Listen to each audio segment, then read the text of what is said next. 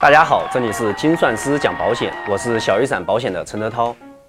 保险条款是保险合同最重要的部分，但是对于买过保险的人来说呀，看保险条款其实是非常难受的，专业术语众多，晦涩难懂，并且啊一般都很长，超过两万字都是非常正常的。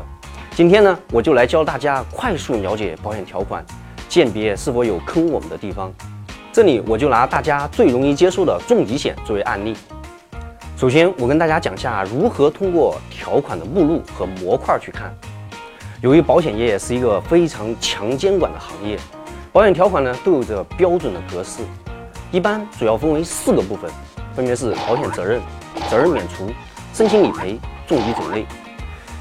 那么，保险责任和重疾种类呢，就是告诉我们这个保险它在什么情况下赔钱。这个呀，其实也是最重要的部分。初步了解一个产品，其实看这两个地方就行了。具体来看，比如等待期是一百八十天还是九十天，重疾的种类是五十种还是一百种，再比如是否包括轻症，轻症赔偿之后保费是否豁免等等。这两部分呢，其实也非常标准化，每家保险公司的描述啊，其实基本上大同小异。但是也因为这部分非常重要，也成为保险条款中最有可能埋坑的地方。后面呢，我会再跟大家再说。然后我们再说责任免除，责任免除啊，就是告诉我们这个保险什么情况下不赔。对重疾险来说，责任免除非常标准，一般呢只有七条。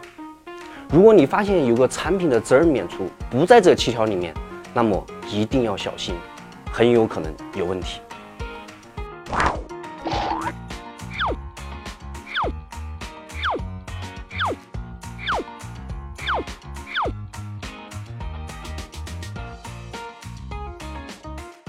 最后呢，我们来说申请理赔，可能大家都会觉得这里其实是最重要的。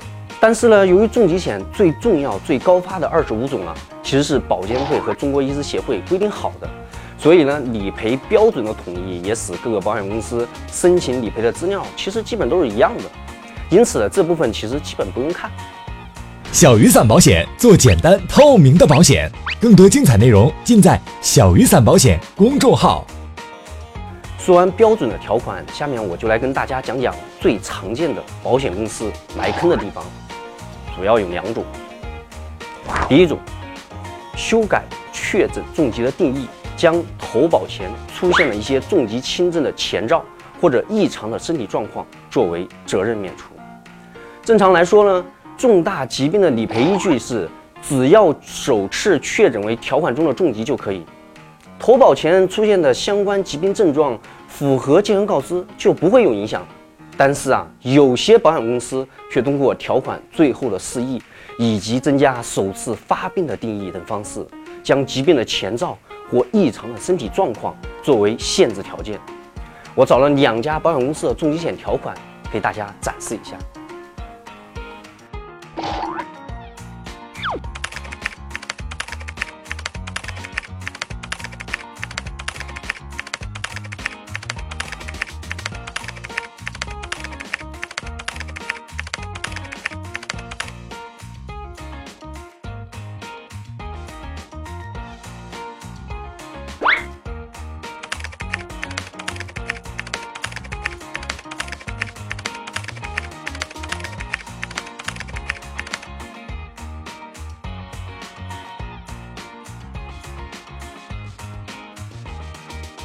这意味着什么呢？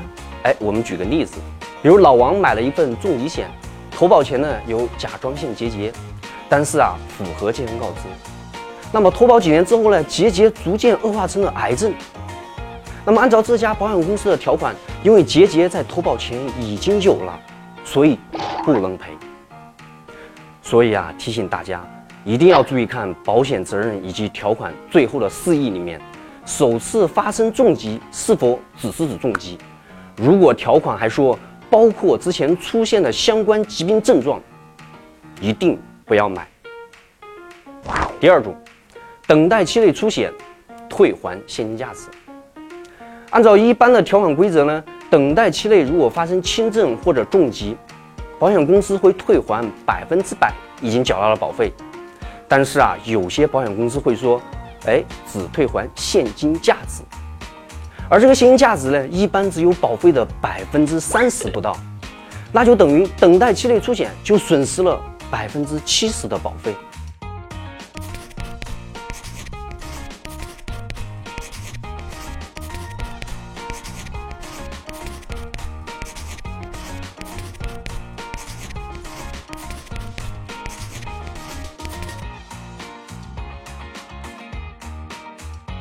大家听完这两个部分，可能都会发现，哎，重疾险的条款其实是非常标准化的。